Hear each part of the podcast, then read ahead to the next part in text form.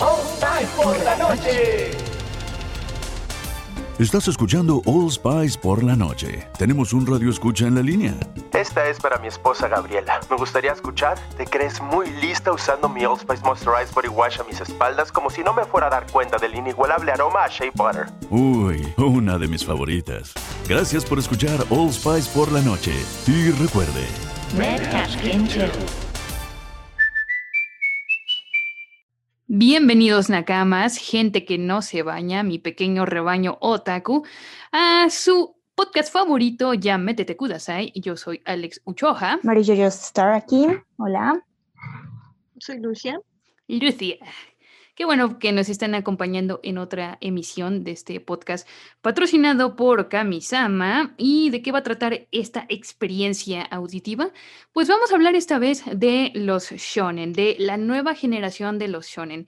¿Cuáles van a ser los que van a reemplazar a los pilares de nuestra infancia? Lo descubriremos en este capítulo. Así que vámonos con el intro y arrancamos el programa.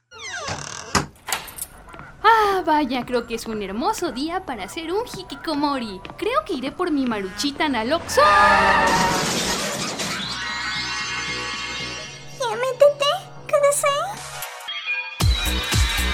Adéntrate a un nuevo mundo de anime, manga, G-Rock, cosplay, waifus, juzbandos, fanarts, furros, un podcast de frikis tercermundistas Para frikis con clase.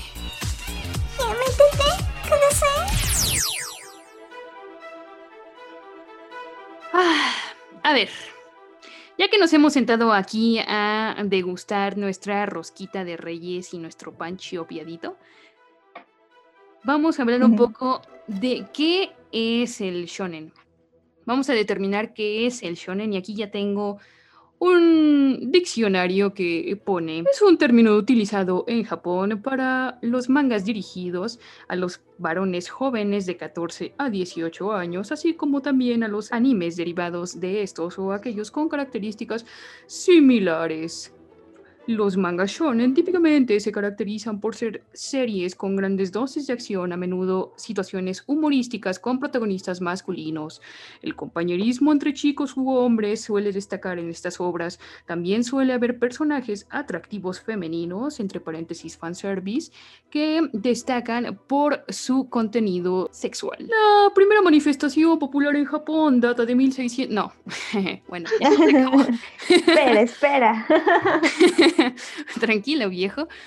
Tranquilo, viejo.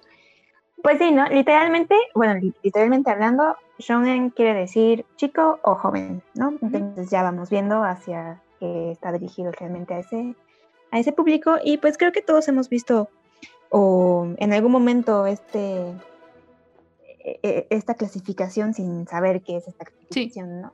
Es que los puristas, los más puristas de, del anime y del manga, van a decir que shonen no es un género, es una demografía, es un target. Hay otras palabras para denominar a estos animes, pero bueno, es que ya es un concepto generalizado, o sea, los otakus ya entendemos el shonen por estas historias de putazos protagonizadas en su mayoría por protagonistas tontos, aunque esto ha cambiado en los últimos años, ya lo descubriremos en los aspirantes a shonen. Pero Yo bueno, creo que, la, creo que la Ujú. forma más fácil de diferenciarlos, por ejemplo, eh, son estas historias que son, son de acción o de misterio, que contrastan totalmente con el otro género, su, otra parte, que es el, el shoujo, que obviamente ahí es una historia de amor de adolescentes, de chavos de escuela. O sea, hay como que, si Ujú. quieres ubicarlo rápido, creo que sería eso. si quieres ubicarlo rápido, entre peor escrito esté el romance, es shonen. es más shonen. Exacto. Hablamos de Tikishimoto.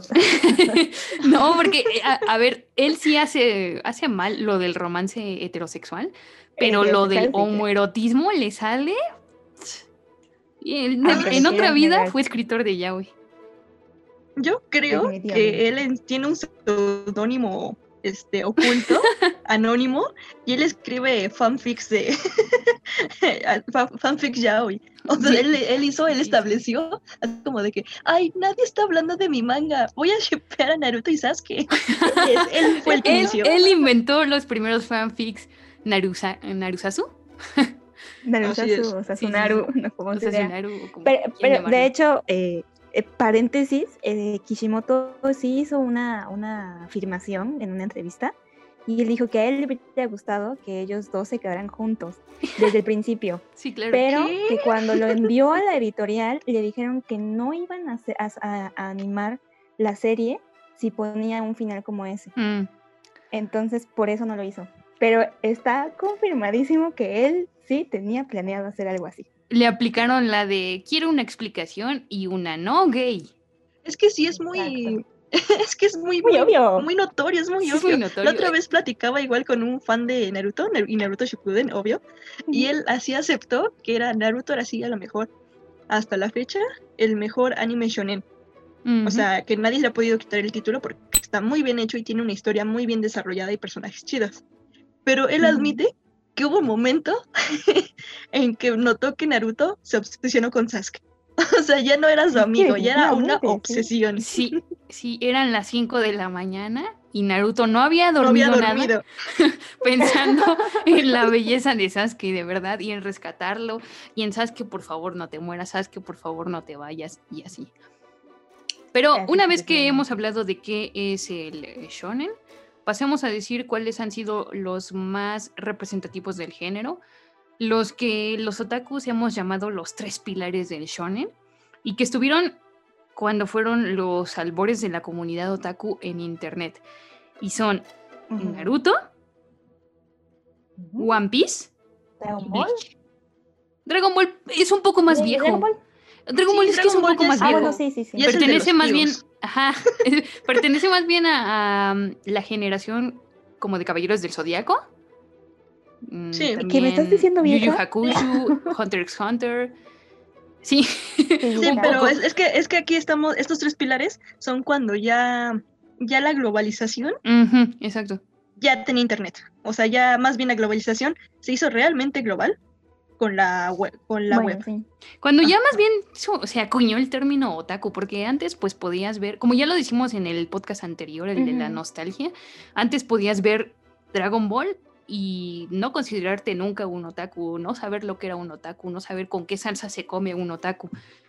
Pero para cuando ya aparecieron estos tres grandes, la palabra otaku ya estaba cimentada en nuestros pensamientos y, y ya si te gustaba Naruto o One Piece o Bleach o si te gustaban los tres, ya eras un otacote de cajón.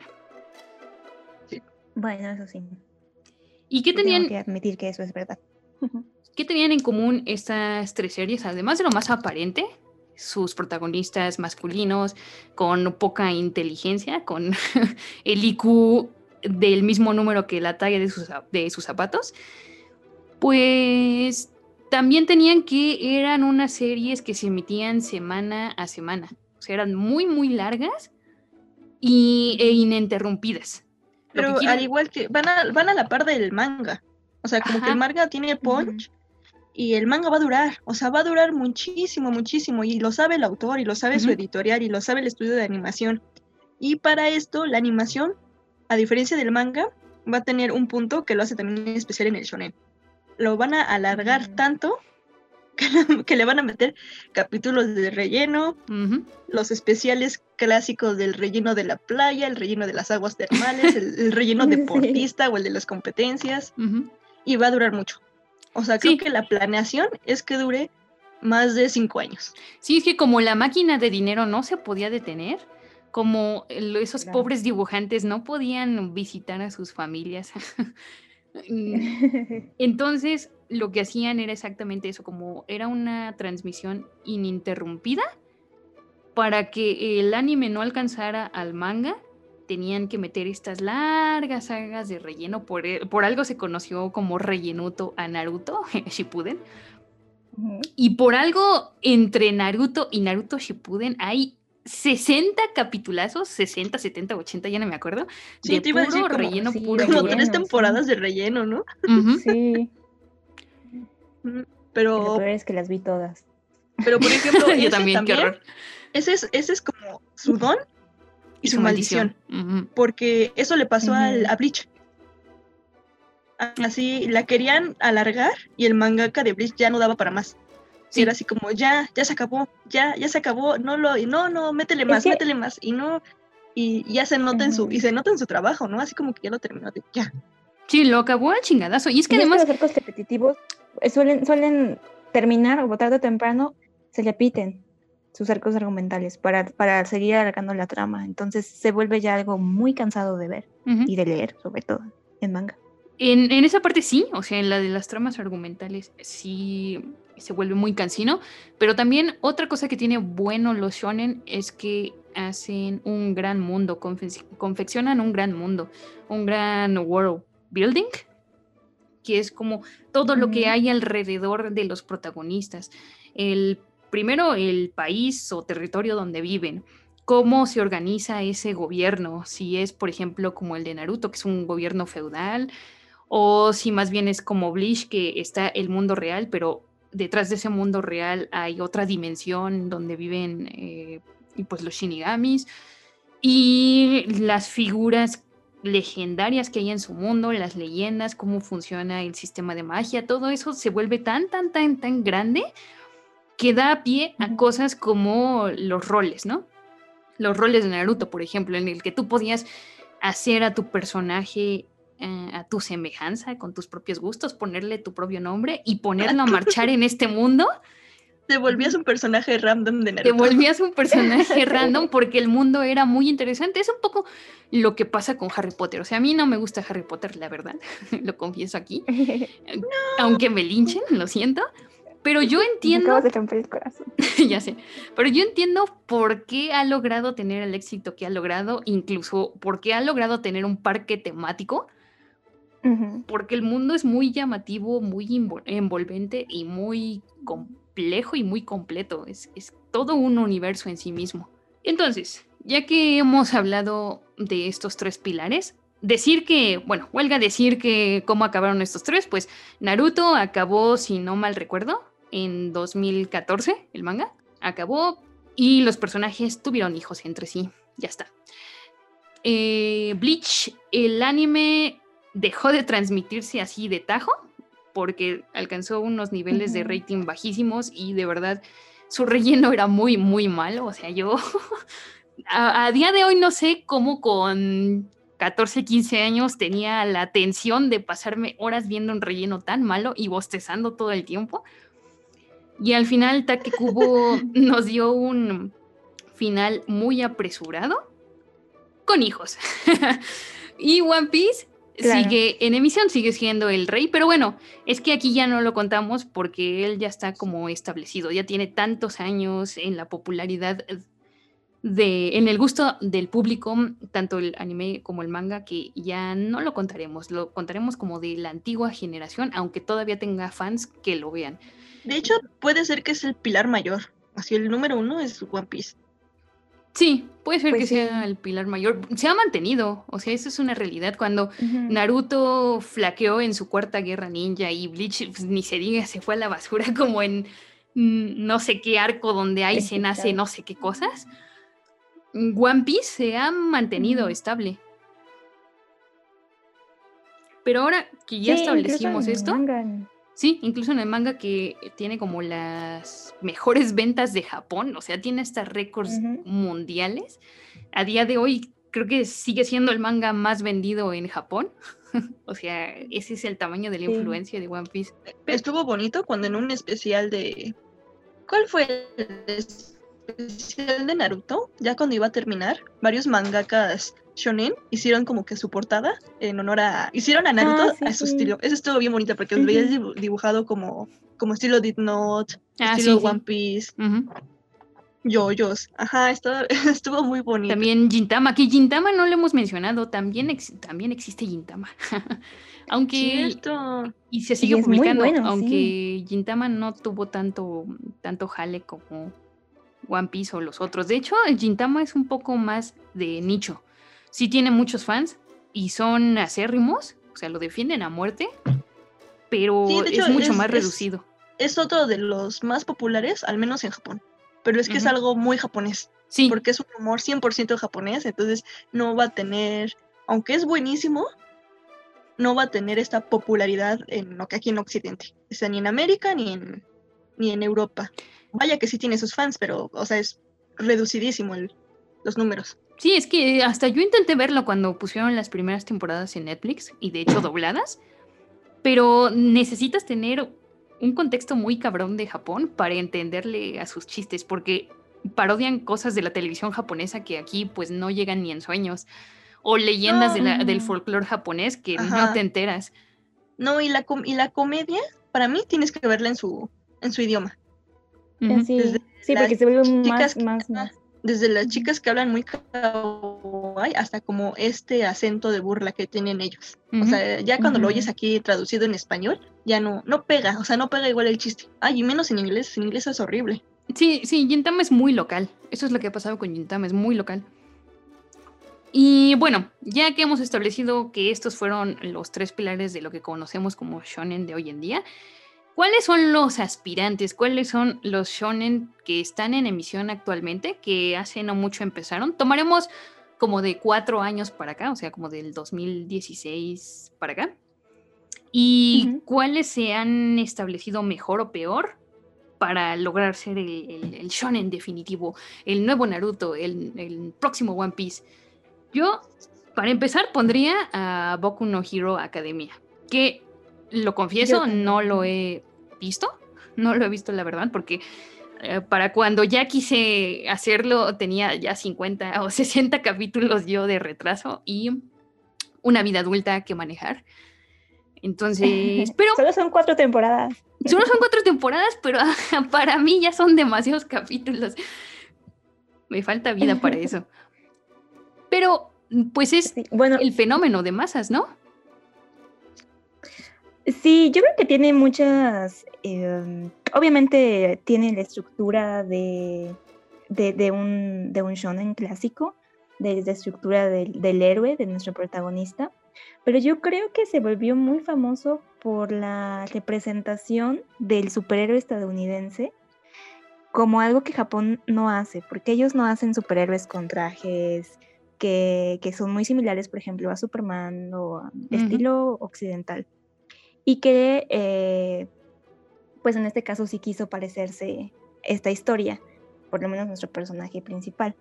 A ver, tú, tú que sí, tú que sí es la como un viste. coprotagonista. A ver, tú que sí la viste, cuéntanos así como rápido de qué, de qué va. Pues se supone que es en un, en un mundo donde todos nacen con, con dones o con cierta habilidad. El 90% del... ¿Dónde está tu mente, por Dios? Lucía? Tania, por favor, es Noche de Reyes. Con una habilidad en particular. No estamos en él, no estamos en ese... Ay, No es el perdón, Panda Show, Tania, por favor, todavía. perdón. Ya, silenciar el micrófono. Ok, pues el, el punto es que estamos en un, en un mundo donde todo el mundo nace con cierta habilidad. eh, prácticamente el 99% de la población. Ya todo el mundo está muy acostumbrado a que pues nacen con diferentes habilidades y pues algunos las usan para hacer el bien, otros las usan para hacer el mal, obviamente, en este, en este caso. Y es- es- esta historia ya es donde los poderes ya están muy normalizados y para contrarrestar a las personas que usan mal sus poderes hay como una como una división de, de policías, que no son policías, sino son como tratados como superhéroes.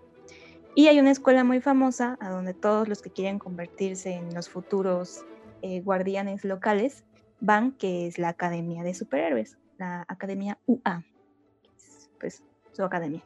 Pero en este mundo hay un, en nuestro protagonista que se llama Midoriya, que obviamente cumple con todos estos elementos particulares, que es que para empezar nace sin poderes, no tiene ningún chiste en la vida, ninguna habilidad en particular, no es, particularmente inteligente tampoco, y pues le hacen bullying por no tener poderes.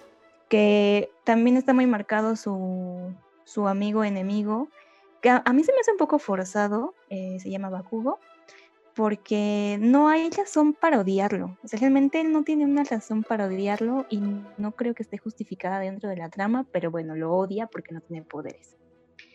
Y, pero pues tiene buen corazón, ¿no? Obviamente es algo que también se caracteriza en este clásico, en este clásico shonen. Entonces, eh, él no tiene ningún poder, pero conoce el superhéroe más conocido y el que a todos admiran y el que es el símbolo de la paz. Se llama All Might, que es un nombre de superhéroe. Eh, creo que su nombre ya es Toshinori. Ajá, Toshinori. Y él es el símbolo de la paz en en todo Japón, casi casi a nivel mundial, porque también luego vemos como un spin-off de él. Entonces, eh, Midoriya lo admira mucho y ya cuando él quiere entrar a la academia de superhéroes, pues obviamente lo rechazan porque no tiene ningún don. Pero se encuentra a, a, All Might y descubre que este héroe, este, este emblema nacional, está perdiendo sus poderes. Realmente tiene, tiene algo que hace que esté perdiendo sus poderes. Y lo que pasa es que eh, All Might le da sus poderes, los transfiere a este personaje que es Midoriya. Y es así como él puede entrar a la Academia de Superhéroes y empezar su viaje a desarrollar esta historia de, de cómo se está convirtiendo en superhéroe. Obviamente está a este nivel que no sabe controlar sus poderes, que necesita ir paso por paso viendo junto con All Might cómo puede hacer para, para controlarlos porque tiene un cuerpo de persona normal. Y pues vamos conociendo a los, a los antagonistas.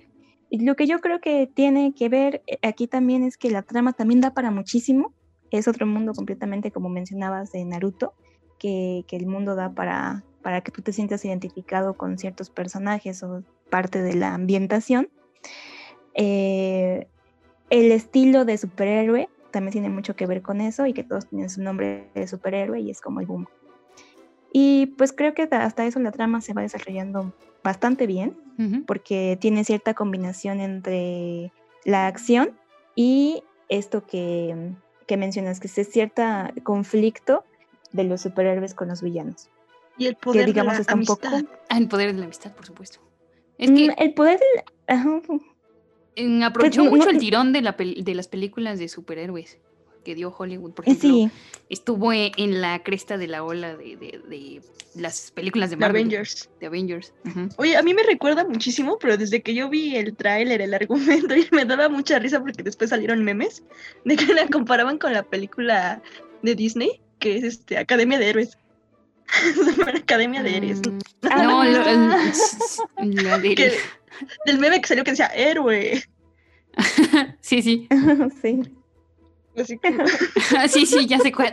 Super escuela de héroes. ah, esa es súper. Sí, Ah, sí, sí, sí. Ay, clasicazo, clasicazo de Disney. ¿eh? Yo cada vez que me la encontraba en el Disney Channel, la tenía que ver. La verdad, la Ay, sí, la verdad, sí. está Pues la verdad es que sí, o sea, lo dirás de broma, pero sí. Escuela de Héroes era de, de un tipo que era hijo de dos de los más grandes héroes. Igual, ajá, un mundo sin- donde hay superhéroes. Ajá, y él nacía sin poderes y entraba a la escuela y no tenía poderes y era la burla de toda la escuela.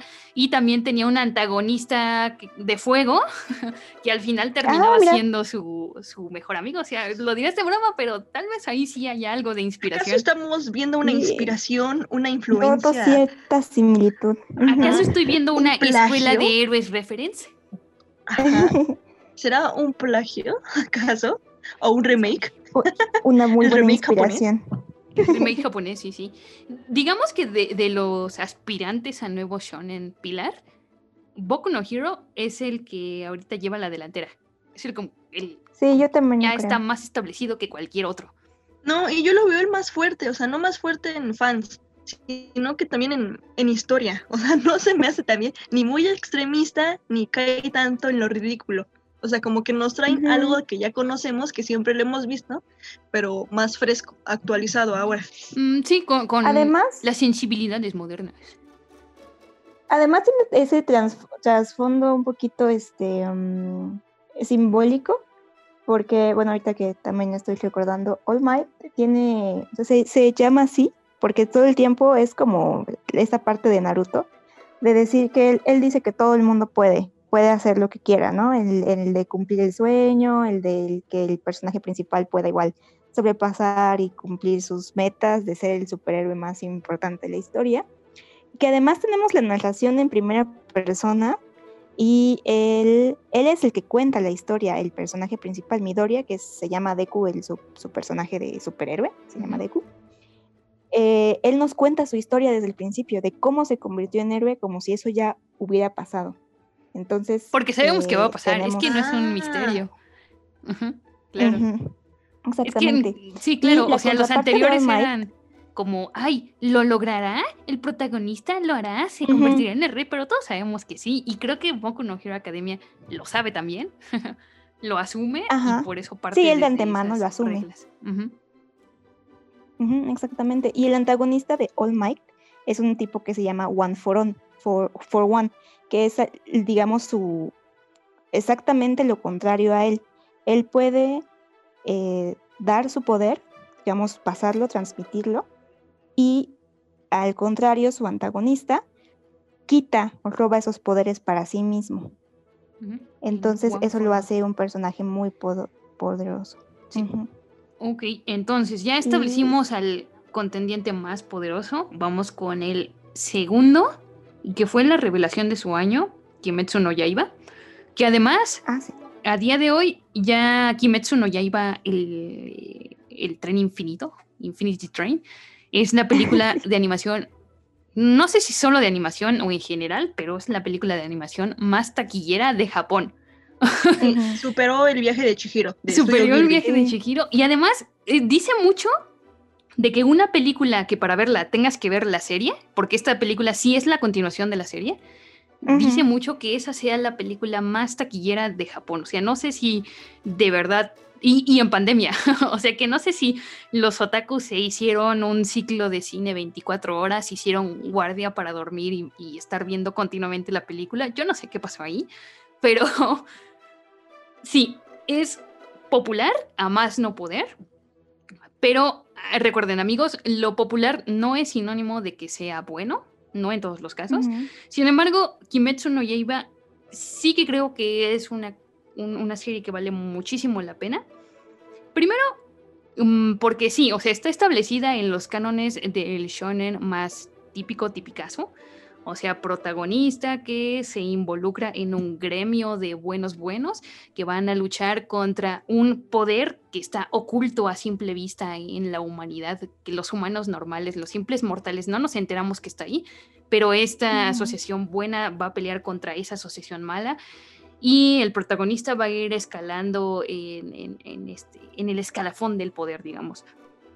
Pero tiene sus diferencias, o sea, sí parte de las cosas más clásicas del shonen, pero lo que lo hace especial, creo yo, son sus pequeñas diferencias.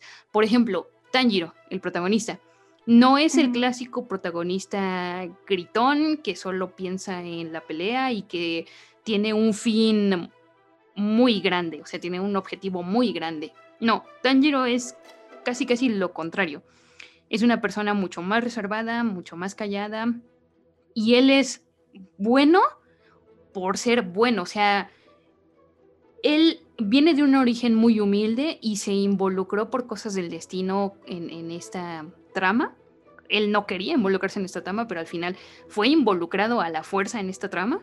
Y lo que él busca no es ser el rey de nada, ni, ni salvar el mundo entero. Lo que él quiere es ayudar a la gente que pueda, a la gente que, que estuvo como él en una situación muy aterradora y ayudar a su hermana en particular, porque su hermana es, tr- es transformada en una especie de mitad demonio. Entonces, el fin último de nuestro protagonista es salvar a su hermana. Tanjiro resulta que es un personaje muy agradable con unos nuevos valores que creo que encajan mucho más con lo que esperamos de un protagonista hoy en día. Antes era como el protagonista, ay, todo lo puedo, si vengo desde abajo puedo ser el más grande, puedo, puedo aspirar a cosas súper enormes, no me tengo que conformar, tengo que seguir luchando. Pero Tanjiro es como mucho más terrenal, es como, no tengo que ayudar a todo el mundo, o sea, en, en una escala súper global, sino puedo irme concentrando en ayudar a las personas de mi entorno, de mi alrededor, y puedo ser amable con las personas de mi alrededor y puedo buscar el bien por buscar el bien, no por buscar reconocimiento u otras cosas como pasaba, por ejemplo, con Naruto. Que Naruto yo lo quiero, pero tiene ahí sus, mm, sus cosas que decir de eso. Tiene el, cl- el- el gran cliché del héroe también. Sí. Yo creo que Kimetsu no Yaiba va bien. Eh, La historia está chidísima.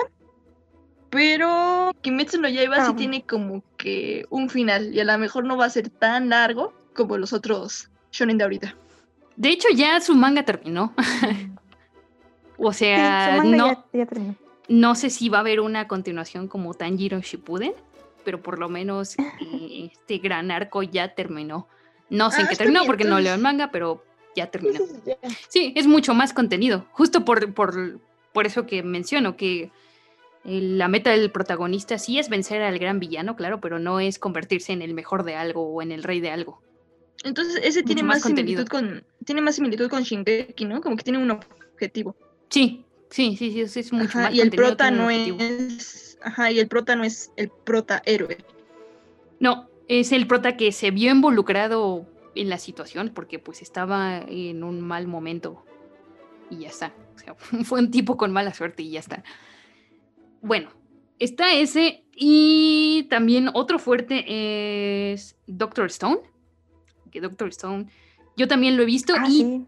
difiere también del shonen tradicional porque aquí el protagonista no pelea con fuerza bruta, sino con el cerebro. Es el primer protagonista de shonen muy inteligente, listo. Oh. Y entonces se encuentra en un mundo que se ha reiniciado, o sea, que ha vuelto a la, i- a la edad de piedra. Y él con sus conocimientos de ciencia y tecnología va a tener que volver a, armar a la sociedad. Va a tener que empezar desde abajo, desde volver a descubrir la edad de bronce y las armas y todo esto, hasta poder descubrir quién hizo que las personas se convirtieran en piedra y que el mundo terminara tal y como está. Y eso creo que es el gran acierto de Doctor Stone, que sí, igual que, que Kimetsu no Yaiba toma la fórmula del shonen tradicional, pero hace cosas un poco diferentes con ella. En este caso, un protagonista que es muy inteligente y además un anime que te enseña a hacer tu propia Coca-Cola es patrimonio de la humanidad. sí, es cierto. Yo fíjate que al principio pensé que su amigo, que es, ¿cómo se llama? Taiju, Ah, sí, sí. algo así. Yo pensé que él era el protagonista porque no es tan inteligente, Pero lo compensa un poco porque tiene un gran corazón. física Y un y un gran corazón, claro. Y- y, pues como sale al principio que está enamorado y va a, a confesarse cuando todo este apocalipsis llega, yo tenía esa idea y cuando pasa esto se rompe un poco esa, Sí, pues, esa dinámica. de- de- Ujú. de dinámica, sí. Sí, sí, realmente sí, sí, creo que sí tiene mucho, mucho valor esa, esa serie también. Sí, cre- creo que tanto Doctor Stone como Kimetsu no Yaiba están conscientes de esos clichés y de hecho incorporan esos personajes clichés a la trama, pero no son los protagonistas. Por ejemplo, en, en Kimetsu está el, el que tiene la cabeza de jabalí, que ese sí es un protagonista de shonen clásico, al que lo que le importa es la emoción de la pelea y no, y no tanto ayudar a otros o algo así. Y aquí pues tenemos al amigo que es más el alivio cómico, ¿no? Que es más Ujú. genérico, que es más ganar por corazón que por inteligencia o por estrategia.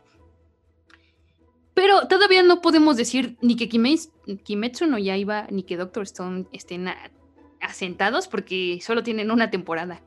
Bueno, tal Ujú. vez Kimetsu tenga más las de ganar porque tiene una temporada y una película que la rompió. Entonces, por ahí sí puede tener más posibilidades. Y luego mm, están cosas en el intermedio, diría yo. Cosas que no están tan establecidas, pero que tampoco han perdido tanto su oportunidad como pensaríamos. Y una de esas es Black Clover, que yo, la verdad, pensé que había nacido muerta. Vi uno o dos capítulos y no, es que yo ya no soy para ese demográfico, supongo. Pero eh, investigando para este programa veo que está en muchas listas de personas que dicen que la fama, la mala fama que tiene Black Clover no es merecida, que sí tiene sus cosas malas. Por ejemplo, mm, me acuerdo que cuando salió Black Clover había un montón de memes de que el protagonista hasta era muy gritón, pero muy irritante. O sea, su grito era muy irritante. Como que cuando gritaba incluso lo The I didn't realize you liked me that way deal. Because it's one thing to receive McDonald's, but an entirely other thing to know that they woke up early to face the world and bring you McDonald's breakfast still hot in the bag. Appreciate you. There's a deal for every morning. Now grab two loaded sausage burritos for only three bucks. Prices and participation may vary. Single item at regular price cannot be combined with any other offer or combo meal. Ba-da-ba-ba-ba.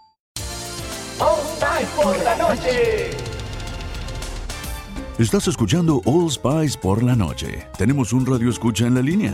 Esta es para mi esposa Gabriela. Me gustaría escuchar. ¿Te crees muy lista usando mi Old Spice Moisturized Body Wash a mis espaldas como si no me fuera a dar cuenta del inigualable aroma a Shea Butter? Uy, una de mis favoritas. Gracias por escuchar All Spice por la noche. Y recuerde, Red Chili. Trataban en- en videos de estos de autos de Fórmula Ah, 1. sí, sí. y eran como el motor de un carrito de Fórmula 1 o, o de una podadora. O sea, era muy irritante su grito. Y además, el- evidentemente, los de la vieja escuela estaban enojados con Black Clover porque era una copia de Naruto. O sea, tiene demasiadas Ujú. similitudes, al menos su argumento principal, con Naruto.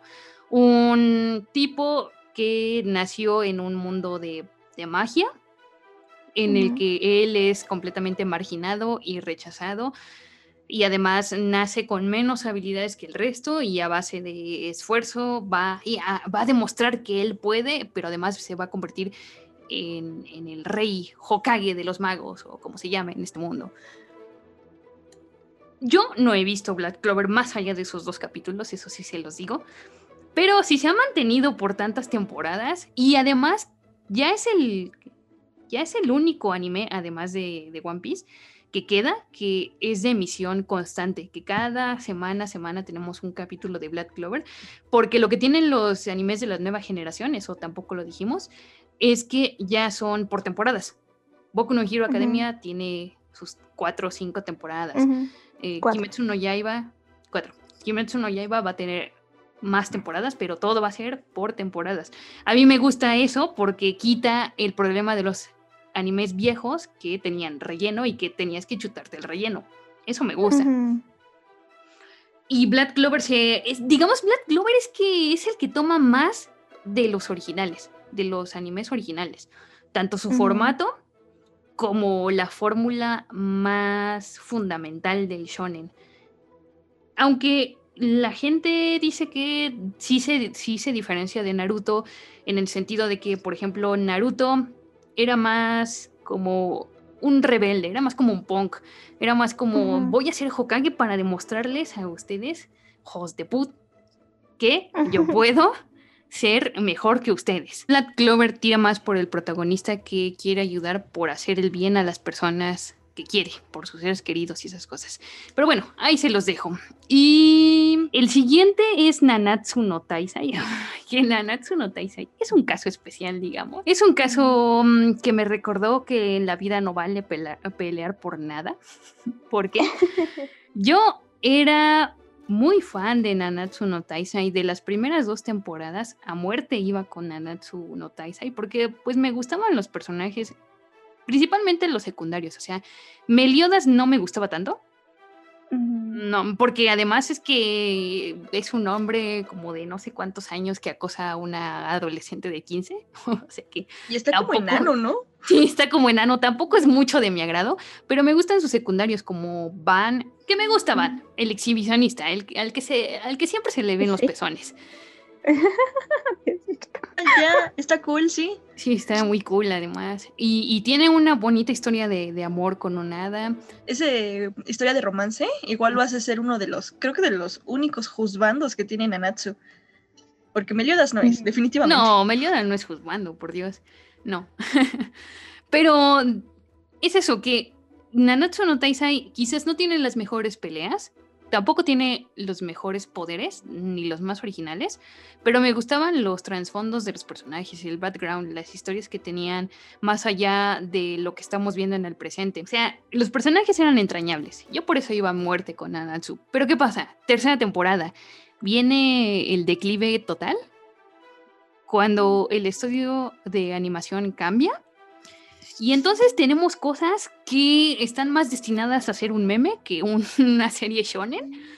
Unas cosas que de verdad yo Oh, no meme. pude haberlas dibujado para ganarme ese dinero porque, por Dios, estaban tan horrendas las perspectivas. O sea, ya no era solo que, que la animación de las peleas no iba para nada fluida, o sea, parece que se movían en flash, parece que eran recortes y los movían en flash, sino que los, las propias perspectivas de los dibujos estaban muy mal hechas. Ustedes, si ahondan por lugares de internet, por Twitter, por ahí, en el hashtag de Nanatsu no Taisai, van a ver uno, uno icónico de Meliodas acostado en una camilla. en el que está completamente deforme, o sea, tiene unos pectorales así. Y, una- y la cabeza en una de posición no. Toda desproporcionada. Toda desproporcionada, unos Yo mini cuando, vi esa, yo cuando vi esa imagen rolar en internet, honestamente pensé que era un fanart feo.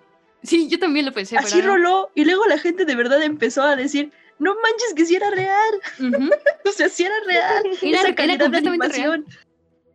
Quizás lo único que salvó la temporada, la última temporada, es mi poderosísimo Escanor diciendo Sí, que, coronavirus, ¿quién eres tú para decidir quién vive o quién muere?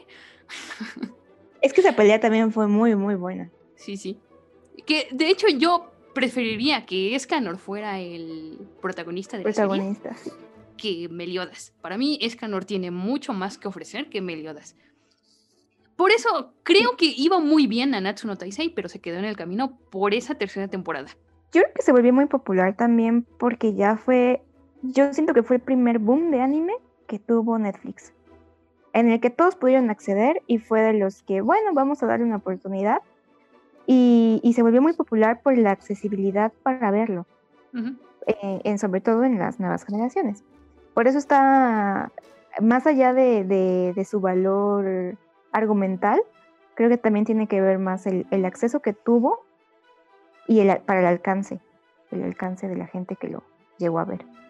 Pero Sí. así que digas, "Ah, bueno, en cuestión de animación, pues no. Y quiero incluir también en esta lista, ya como para terminar a los aspirantes rápidamente, Promise, Neverland y Shingeki no Kyojin, que no sé si, para mí no entran, es que para mí son Seinen. Se me No. hacen para un público mucho más adulto. Eh, Shingeki, bueno, ya sabemos por qué, lo hemos hablado muchísimo, pero de Promise Neverland se me hace que tiene una inclinación más a lo Death Note que a lo Naruto o a lo One Piece. Para Yo mí es mucho más que- pensante. Yo digo que no entran, o sea, sí son shonen, pero no entran a ser los próximos clásicos clásicos porque no son la, la historia del héroe. No es este héroe que supera obstáculos con el poder de la amistad. Sí, Es sí. que creo que las otras historias también te dan ese, te, tien- te tienen como que un mensaje, ¿no? O sea, es como el valor de ese bueno, sea este... Esfuérzate, amigos, esfuérzate. Ajá. Y así como mediante tu esfuerzo vas a obtener el mundo, así no. Y estas historias, no, igual que Kimetsu no Yaiba es este, o sea, son historias con acción, con peleas y es una muy buena historia, pero no entran porque no es el camino del héroe. Sí, Y no, es que entran el clásico.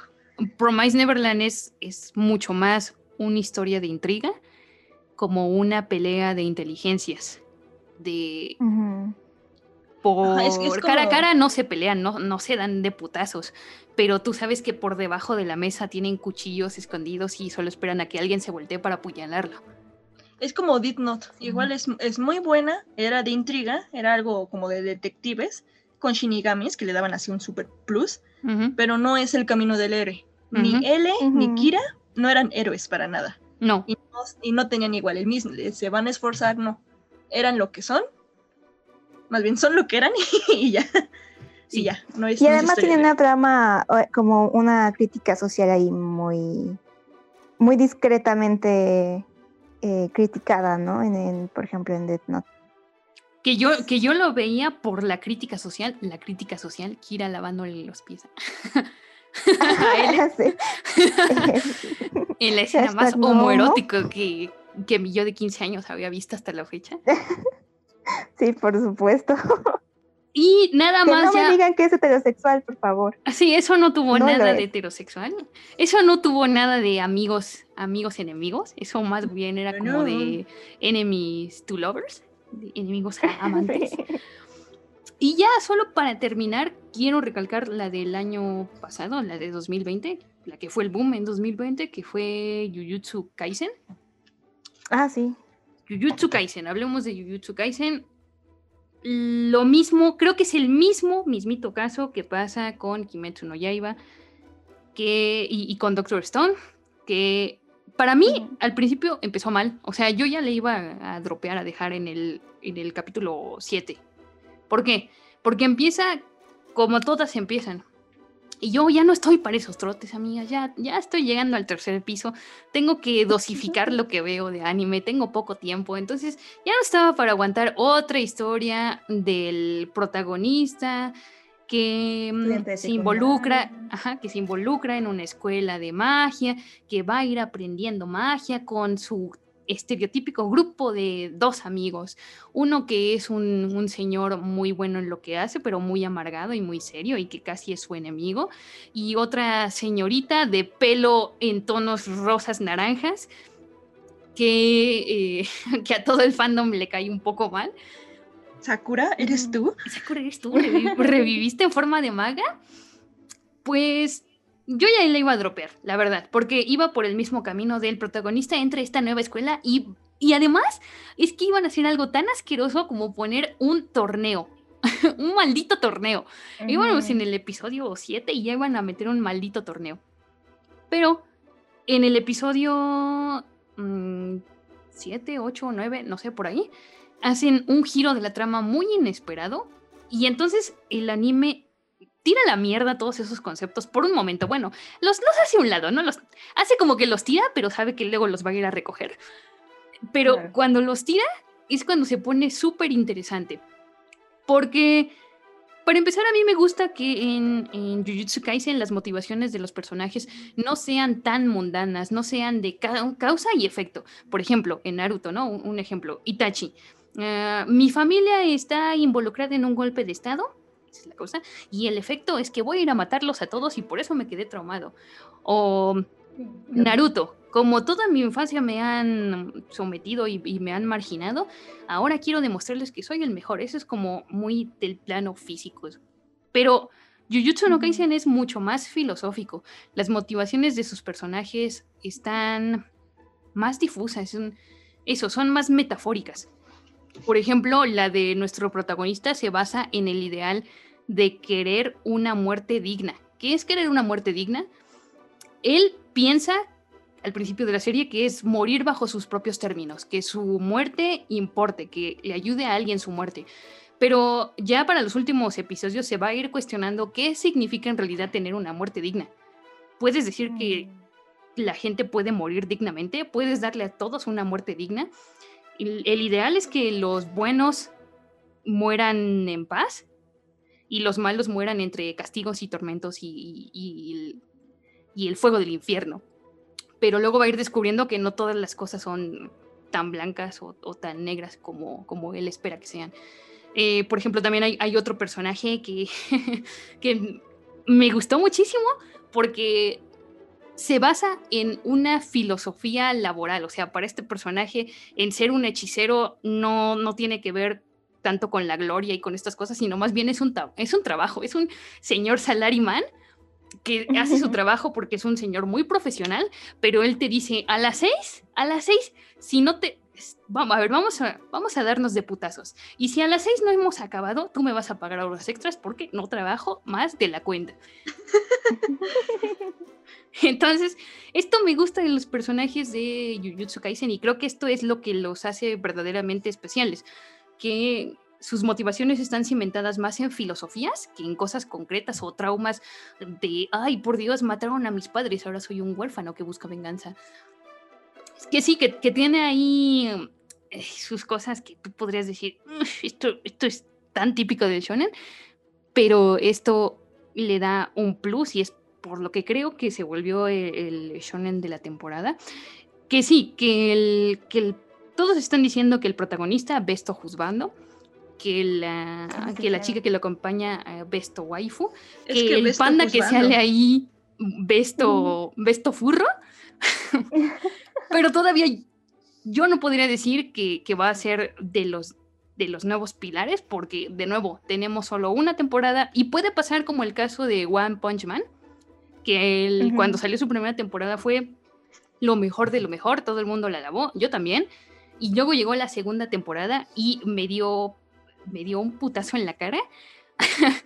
y no pude ni terminar de ver cinco episodios de, de la segunda temporada porque bajó muchísimo su calidad, ya no solo en, en animación, sino que en el argumento era como que no encajaba nada porque sí, quería ir al típico arco del torneo, pero en un personaje como Juan, pues no queda porque no quería sus contrincantes de un solo puñetazo, entonces tuvieron que darle más protagonismo a los secundarios y los secundarios no eran para nada interesantes, o sea, quitando a, a, a Janos, los demás eran completamente descartables, entonces puede pasar lo mismo con Jujutsu Kaisen, no nos emocionemos tampoco, to- todavía no nos orgasmiemos, pero es un gran aspirante, es poderoso, puede ser más poderoso. Está ahí para... Tiene potencial, digamos. Tiene potencial, tiene potencial. Tal vez en el futuro retomaremos este capítulo y diremos si sí fue o no fue. Si se, o se quedó a la mitad, como otras series también, que Sí, no lograron volverse, que no lograron volverse el, el, el próximo shonen clásico. Sí, sea, el sí, a inicios de 2022 hemos sobrevivido a, a la pandemia, al golpe de Estado en Estados Unidos, a las, catras- a las catástrofes que se nos vienen este año. Haremos un especial de, de esto mismo, hablando de la evolución de estos shonen durante 2021 y si cambiaron o no de puesto. Si sobrevivieron también. Sobrevivieron. Yo, por otro lado, yo quisiera eh, mencionar que, que los clásicos shonen también ya deben dejarlos descansar y morir en paz, porque, porque son, son series que de, de nuestra infancia y de la nostalgia que nos gustaron mucho en su momento, pero que de verdad ya no dan para más. O sea, por ejemplo, hablo, claro que obviamente de Boruto y de Sí, Dragon sí. Ball Super, Uy, sí. que, realmente ya no tienen más que ofrecer y menos ante estas otras series que ya vienen dejando, o sea, que ya, ya abordan otros, otros tipos de argumentos, sí con el mismo cliché, pero tal vez hacia otra, encaminado hacia otra cosa.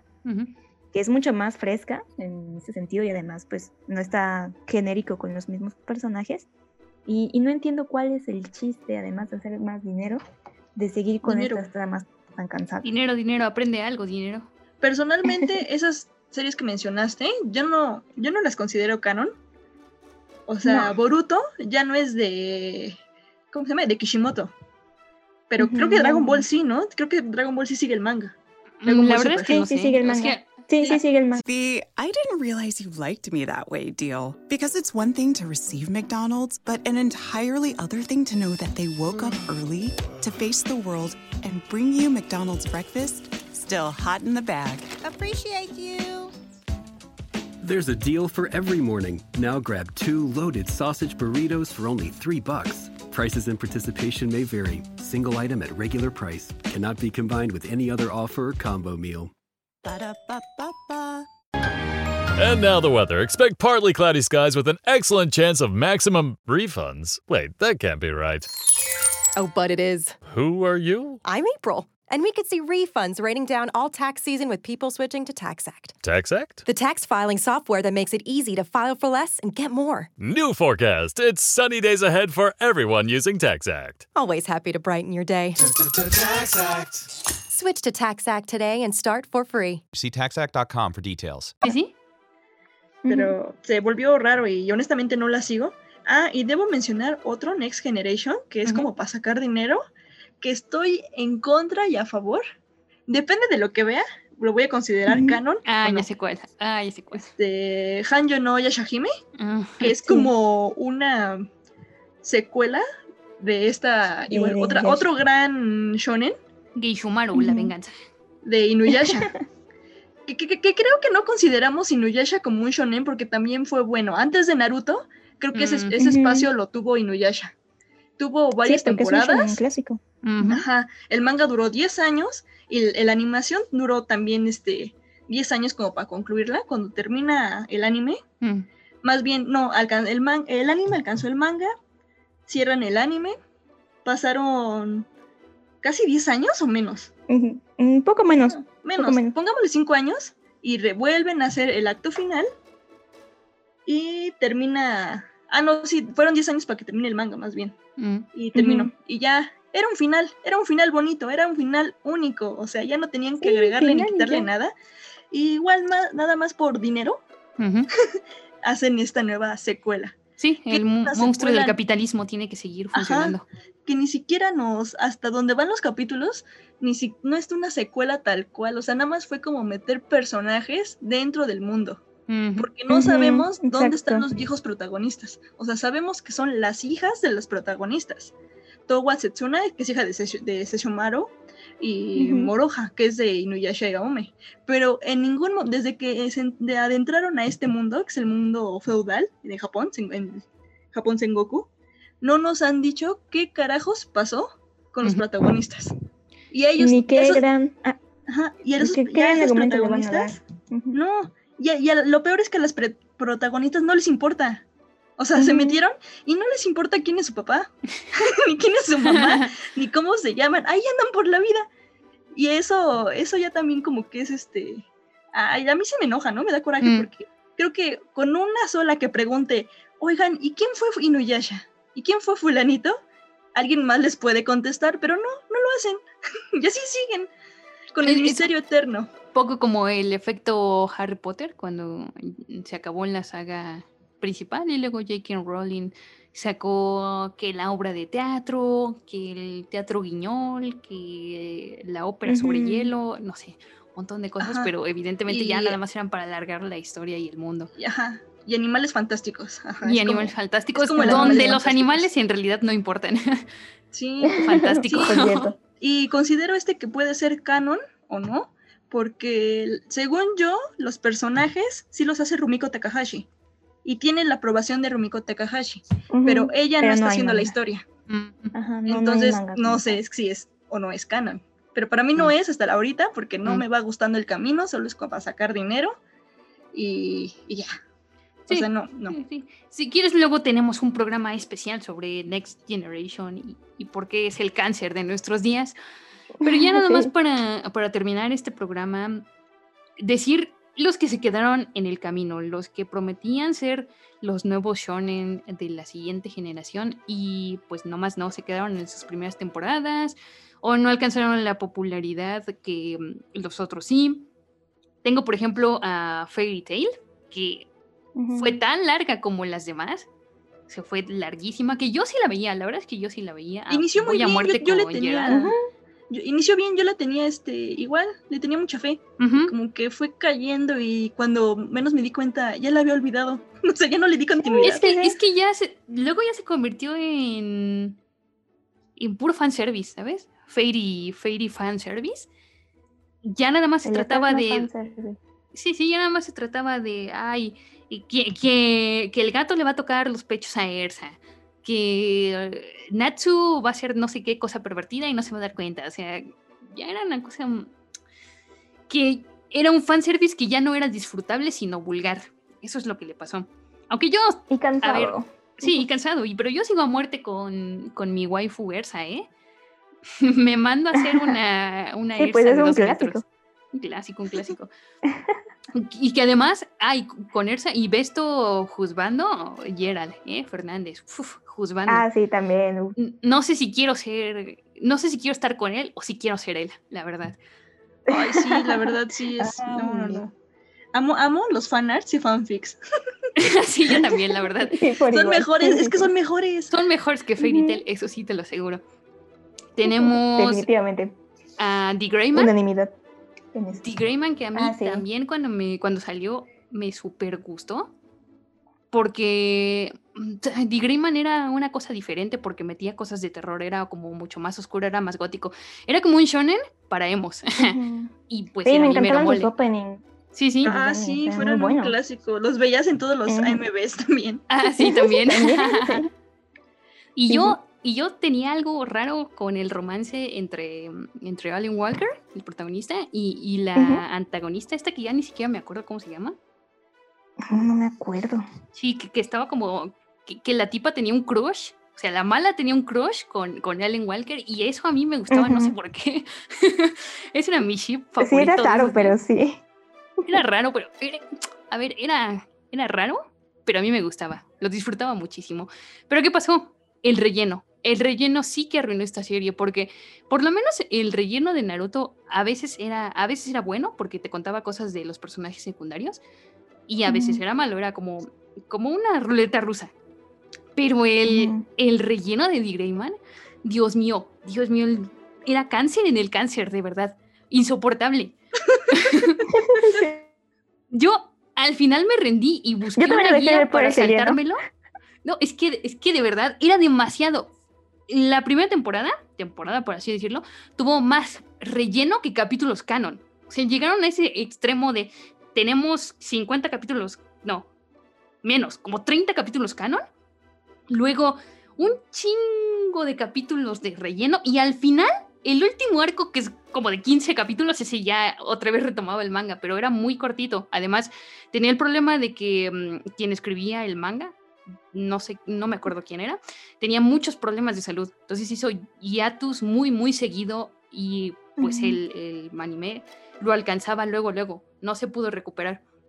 Aunque luego Mm, sacaron una última temporada en 2017, 2018 por ahí, que retomó el, el- el anime y retomó mi amor por The Greyman. The Greyman es una gran, gran serie, pero los problemas de salud y, y el relleno afectaron mucho su imagen. Y Muy triste, pero sí. muy triste, muy triste. Y al final, el, el último que ya voy a mencionar para acabar con esto es Blue Exorcised, que Ah, sí. era este de, de los gemelos hijos de, de demonios, hijos del diablo, que eran criados por un sacerdote, por un padre, y los entrenaba en una escuela, evidentemente, de exorcistas para exorcizar cosas y personas y bla, bla, bla. Primera temporada, muy buena, muy disfrutable. Además, la música la hace el, el mismo de la banda sonora de Shingeki no Kyojin, o sea, ya sellito de calidad. Pero pasaron muchos años entre su primera temporada y la segunda, y la segunda es un despropósito total, porque la segunda no es ni, ni medianamente interesante, o sea, es el típico viaje de escuela, viaje de escuela a la provincia de no sé dónde, donde vamos, se supone que vamos a hacer unas prácticas de campo, pero todo se va al carajo, todo se desmadra, y ni siquiera la terminé de ver, porque no me pareció ni buena ni interesante, y me pareció además mal contada y, e incoherente. Entonces, ahí se quedó. Creo que yo me perdí igual en la primera, en el primer arco argumental. Me perdí por completo de la historia después de eso y ya tampoco lo retomé. Sí, Pero sí, y- y tenía... tenía buenos diseños de personaje, además. O sea, Me gustaban. Me gustaba cómo eran más diferentes que solo cambiarles el color del cabello y ya. O sea, porque muchos, mucho- muchos shonen dibujan como la misma cara y solo le cambian el, el cabello y el color y ya está. Y ya es otra persona completamente diferente. Y aquí no, sí cambiaban más los diseños, pero bueno. Esos son como los que quedaron en el camino. ¿Algún otro que tengan en el tintero? Pues yo creo que de, de Shonen hay demasiados como para hablar. Ya Ujú. tal vez estaremos dando así algunas fichas técnicas de, de algunos para recordar clásicos que no pudimos mencionar, pero que seguramente también los conocen. eh, para mencionarlos. Y pues tal vez veamos el- la evolución de, las, de la nueva generación en, en Shonen. Yo por lo menos le tengo mucha fe a, a Boku no Hero, porque la verdad es que eh, por lo menos en el manga tiene una, un desarrollo de los personajes muy bueno. Me parece muy, muy bueno y que sí salta o, o tiene ciertas eh, cosas nuevas, además de lo que ya conocemos del camino del héroe. Entonces, A ver, cada quien hay que Promete. apostar por su gallo y de aquí a un año, el, el que haya desaparecido o el que haya fallado en sus próximas temporadas, mm, la perdedora va a tener que, que dar algo, invitar algo, vestirse de algo, vestirse de, de- sirvienta sexy del anime, no sé, ya lo veremos, pero bueno, apuestas. Tú dices My Hero Academia, yo digo... tú sí, dices Boku no digo Pico, no Hero. digo, digo, ¿qué? Perdón. Ay, perdón. ¿Qué? ¿No estamos hablando de ese? Qué torpe.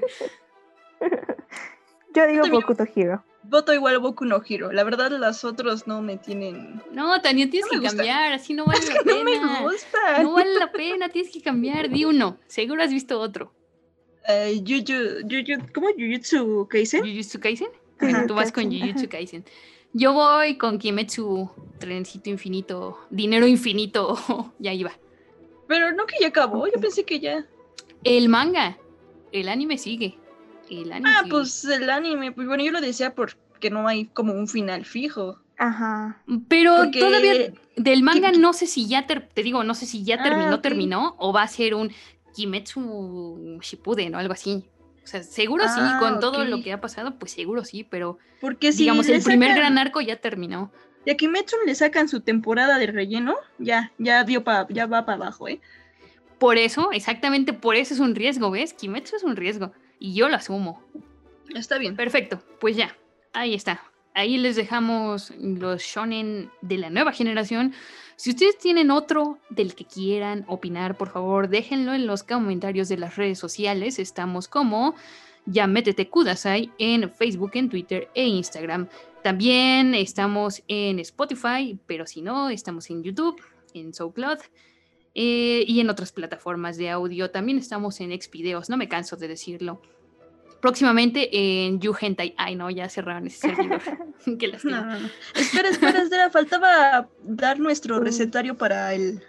Ah, claro, nuestro, ya, para terminar, nuestro recetario para cocinar el, el shonen. eh, El shonen perfecto. Exacto, exacto. Arráncate con los ingredientes.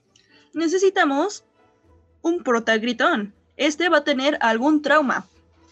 Puede o no. puede, pero ser, puede ser huérfano o no. Sí, la mayoría lo es. O sea, casi siempre que es huérfano, o al menos huérfano de algún, de algún padre, padre o madre. Ajá. Tiene un sueño a cumplir, quiere ser el mejor en algo. Tiene un mejor amigo, que va a ser a la vez su... puede ser su enemigo, o puede iniciar siendo su enemigo, pero O es sea, el mejor amigo. Aquí, por favor, agréguenlo, agréguenle una Muy convertido. de homoerotismo Ajá. al gusto, homoerotismo al gusto. La misma palabra iba a decir. Hay Claro, claro. niveles de poder. Mm, claro, claro, claro. Hay siempre un gremio, una escuela, un grupo, organización, wherever, donde el bueno se va a involucrar para derrotar al otro gremio, organización, grupo, wherever de malos. Dentro de estos malos va a haber un villano, super villano, o sea, es el más malo de todos. Y va a ser así el, el antagonista y el super enemigo del prota. Y, y antes de derrotarlo a él, invencible. va a pasar por pequeños bosses, ¿no? Pe- pequeños jefes, hasta llegar al jefe final. Tiene este, hay una protagonista, coprotagonista básica, Ujú. que es o la, o, básica. la, o la amiga insoportable o el interés romántico. Por ejemplo, los Sakura dos. Haruno, Sakura Haruno eran los dos. Sí. no hay Y límites. que sirve para nada. Ajá. Ajá. O sea, también personaje mal escrito, shonen seguro. Personaje femenino mal escrito, shonen seguro. Sí, Hay fanservice innecesario. Muchísimo. Pero, por favor, no se pasen de fanservice en la receta. No echen toda la botella de fanservice o terminarán haciendo un fairy tale. Menos es más, Sí. chicos. Recuerden, menos es más. Este, tiene un maestro que va a ser su ejemplo y guía. Mm, un poderosísimo maestro que no es el mejor de su mundo, pero porque no quiere. Ajá. Y detrás O de. porque ya se le acabó el poder como el Mike. Ah, también. Ajá. o porque y es de- huevón. Sí. Y por lo- a veces es el mismo maestro o a veces es otra persona, pero siempre de fondo hay la leyenda. Ujú. Ajá. ¿A quién, a quién quiere parecerse? ¿Quién quiere ser? Sí, un, un personaje místico que lo inspira. Ajá. Si ustedes tienen otro ingrediente que pueden agregarle a la receta, pues díganos en los comentarios. Y así vamos a extender, vamos a hacer el recetario del shonen perfecto. Del shoujo. Del shoyo más dulce. Ay, no, por Dios. del- Diabetes del- asegurada. Del yosei más picante. Ay, Por supuesto. Del del- afrodisíaco Echi. Ajá, el afrodisíaco. Y del seinen. mm, ¿Qué podrá ser el seinen? Uf, El no sé. seinen que te hace mal viajarte y al final, Sí, te, da, sí. y al final te da depresión. Más psicotrópico. Del Sí. seinen más psicotrópico. Sí. Pues así terminamos este especial de la nueva generación de Shonen. Ya saben que nos pueden escuchar a través de Spotify y todas las plataformas de audio. Nos escuchamos la próxima vez que Kamisama provea. Yo soy Alex Uchoja. Yo soy María Lucia. Dios. Ay, otra vez, otra vez. Se me interrumpe. Este Vas, Marijo. No, Marijo. Ah, No, tú Bueno. cuelga tú, cuelga, no, cuelga tú. Tú. bueno, Mari Yoyos, Y Lucia. Y Lucia. Bueno, ya, colgamos nosotros. No, colguen ustedes, amigos. No, colgamos nosotros. Primero está. ustedes, sí. no, primero yo. No me cuelguen, es porque quiero oír tu voz, público. Encantador. Pues bueno, hasta la próxima. Sayonara.